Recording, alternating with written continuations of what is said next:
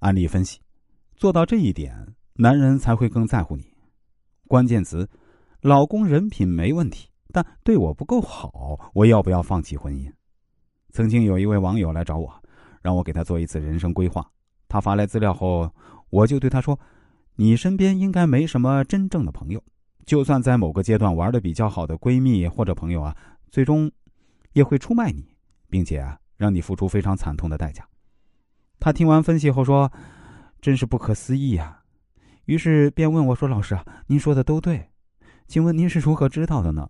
难道真的是靠易经推断的吗？易经真的有这么神奇吗？”我对他说：“是啊，就是这么神奇。”这位朋友于是又说：“老师啊，其实这次我主要来找您呢，是咨询我婚姻方面的问题。我和老公是初中同学，工作后又经人介绍重新认识。我们两个都挺老实，没什么感情经历，算是彼此的初恋。老公人品没有大问题，家境和我相当，都是本地人，所以我才在相亲一年多后选择嫁给他。可是啊。”我们现在刚刚结婚半年多，我都已经好几次想离婚了。我是一个有自己事业的女人，经济独立，对公婆家呢也很大方，大包小包的买礼物。但我老公完全不感恩，一副我这样做是应该的样子。更让我生气的是，每次我给娘家买点东西，他就不开心。我是我亲爸妈生的，又不是嫁给他之后要断绝关系。现在仔细回想以前恋爱的时候呢，他就对我不够关心。准备结婚的时候，选婚纱都是我一个人冒着大雨去的，他嫌麻烦，居然就不跟去，还说啊，反正都是按你的意思来，你一个人去就行了。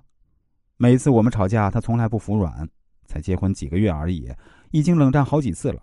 有一次我气到半夜离家出走，回到娘家，他硬是一个电话都不打，对我根本就没做过什么，也就是每天上下班接送一下。还总是一副自己付出很多的样子，我做的饭让他洗碗，什么时候都拖拖拉拉，不想洗，让我唠叨半天才肯去。他从来不像别人的老公那样，说什么甜言蜜语，更别提什么纪念日的惊喜礼物了。七夕那天，我朋友圈里都是闺蜜同事秀恩爱，我啥也没有。都说新婚夫妻是最甜蜜的，我怎么一点也感受不到？我觉得我真的很爱他。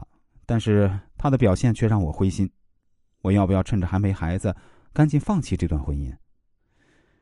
下面呢，就是我给这位朋友的解答。